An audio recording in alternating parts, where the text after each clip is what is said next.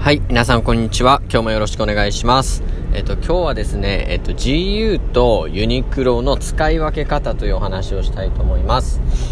えっと、僕毎週のように GU とか、えー、ユニクロに行くんですけども、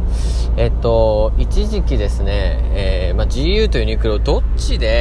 えー、この商品を買ったらいいのかって迷ってることがあって、えそもそも GU とユニクロ2つ存在してる意義って何なのかなって分かんなかった時あったんですよ。で、えー、まあそういう時代を経てですね、今、あの、これは GU で買って、これはユニクロで買おうっていうのがある程度自分の中で線引きができたので、えー、今日は自分なりの使い分け方をちょっと話してみたいなと思って、えー、こういうテーマでやっていこうと思います。えっと、まず結論から言うと、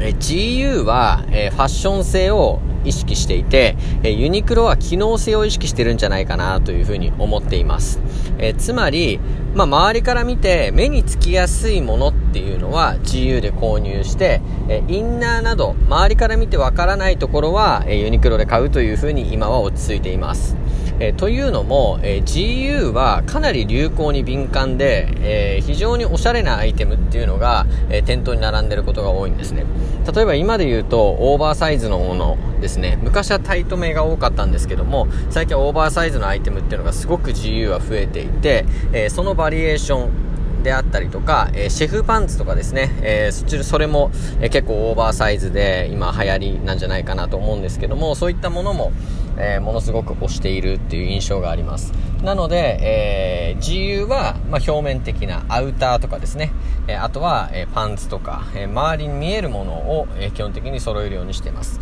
で、ユニクロは、えそういったものもね、もちろんあるんですけども、え結構機能に名前が付いてる商品が多いなっていう印象があります。エアリズムとか、え冬だったら極暖とかですね、えそういった素材にこだわった商品がすごく多いので、まあ、アウターで着るというよりかは、インナーで着る、あとは下着で着る、みたいなものをユニクロで買うことが多いです。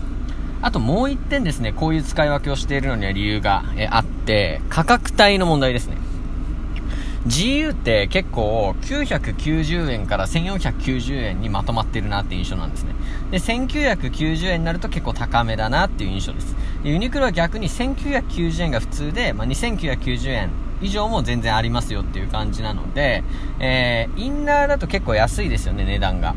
なので、まあ、インナーをユニクロで買って、えー、アウターとかパンツとかは、えー、もうちょっと安い、そして、えー、ファッション性の高い自由で買うというような使い分けを、えしています。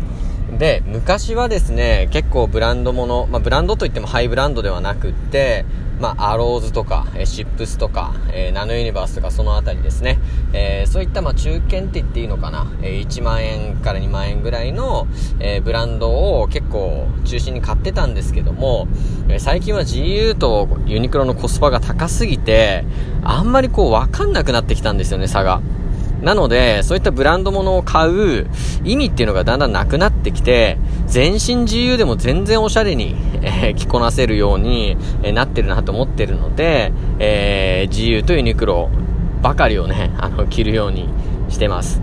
で、えっと、今日は、えー、僕なりの使い分け方ということで、まあ、アウター類は GU、えー、インナーはユニクロっていうふうにお話をしたんですけども、まあ、最後ちょっとおまけとして、えー、言うと、結構、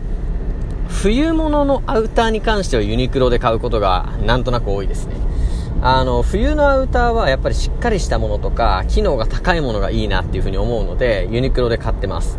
えー、逆に春とか秋とか結構軽めのものに関しては、えーファッション性が高い、自由で買うようにしているので、え基本は、え自由で全身コーディネートして、インナーなどでユニクロを使うっていうやり方なんですけども、冬に関してはアウターをユニクロで買って、えそれ以外の部分、自由で買うってことも、えー、お勧めしてます。はい、ということで、えっと、今日はですね、自分なりの、まあ、GU、えユニクロの使い分け方ということでお話をさせていただきました。すいません、ちょっとまとまんなかったんですけども、え、ご清聴ありがとうございました。